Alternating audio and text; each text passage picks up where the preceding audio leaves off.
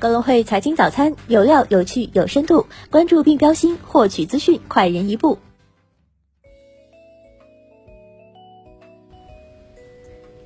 各位听众朋友，早上好！今天是二零一九年十一月二十一号，星期四，我是主播荣熙。接下来，让我们一起来看看今天有哪些财经资讯值得大家关注吧。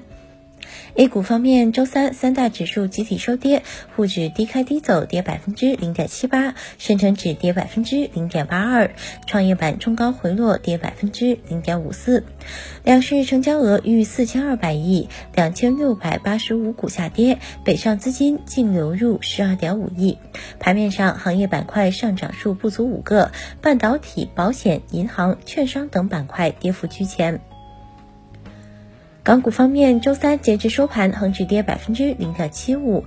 国指跌百分之零点七二，主板全日成交六百二十五点二六亿港元，港股通净流入二十六点一亿港元。从板块表现来看，游戏软件、核电、钢铁、职业股表现较强，农业股跌幅最大。美股方面，美国三大指数全线收跌，道指跌百分之零点四，纳指跌百分之零点五一，标普五百指数跌百分之零点三八。美联储会议纪要显示，官员们认为没有必要进一步降息。大型科技股涨跌不一，苹果跌百分之一点一六，亚马逊跌百分之零点四一，奈飞涨百分之零点八五。中国最高人民法院、中国人民银行、中国银行保险监督管理委员会二十号联合印发关于全面推进金融纠纷多元化解机制建设的意见。意见称，各部门要加强分工协作，完善金融纠纷多元化解机制的保障落实，充分发挥智慧法院、智慧金融建设对金融纠纷多元化解的积极作用。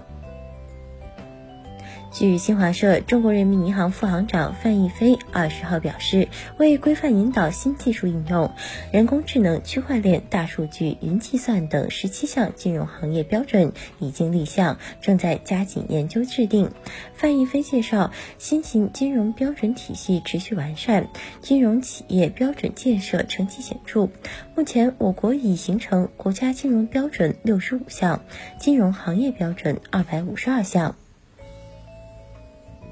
二十号晚间，深交所对拉卡拉下发关注函，要求说明公司对考拉征信违规事项的知情情况，并结合考拉征信股权结构、董事会及经营决策安排等，说明公司是否控制考拉征信，结合考拉征信近两年又预期的业绩情况，说明其经营违规事项对公司的影响。二十号晚间，查询中国执行信息公开网发现，王思聪已经不在限制消费人员名单之列。普思投资负责人对此表示，取消王思聪限制消费的确是从二十号开始。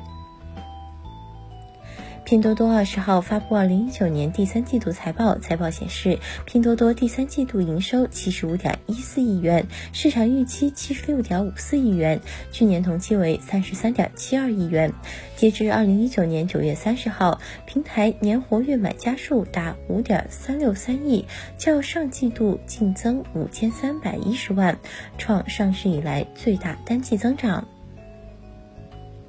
十一月二十号晚间，阿里巴巴对外正式宣布，国际发售与香港公开发售的最终发售价格均为每股一百七十六港元。根据阿里巴巴集团与纽交所上市的每一份美国存托股代表八股普通股的比率，发售价约合每份美国存托股一百八十美元。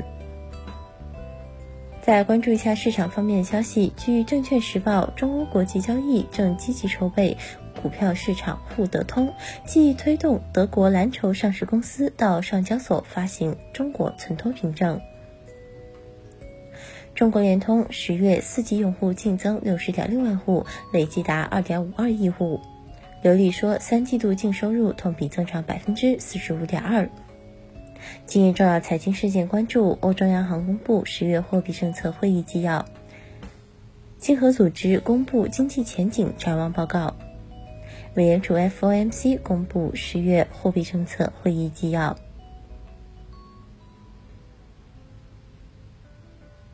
以上就是今天节目的主要内容。更多深度专业的财经资讯，您可搜索并下载格隆汇手机 APP 查看。感谢您的收听，我们明天不见不散。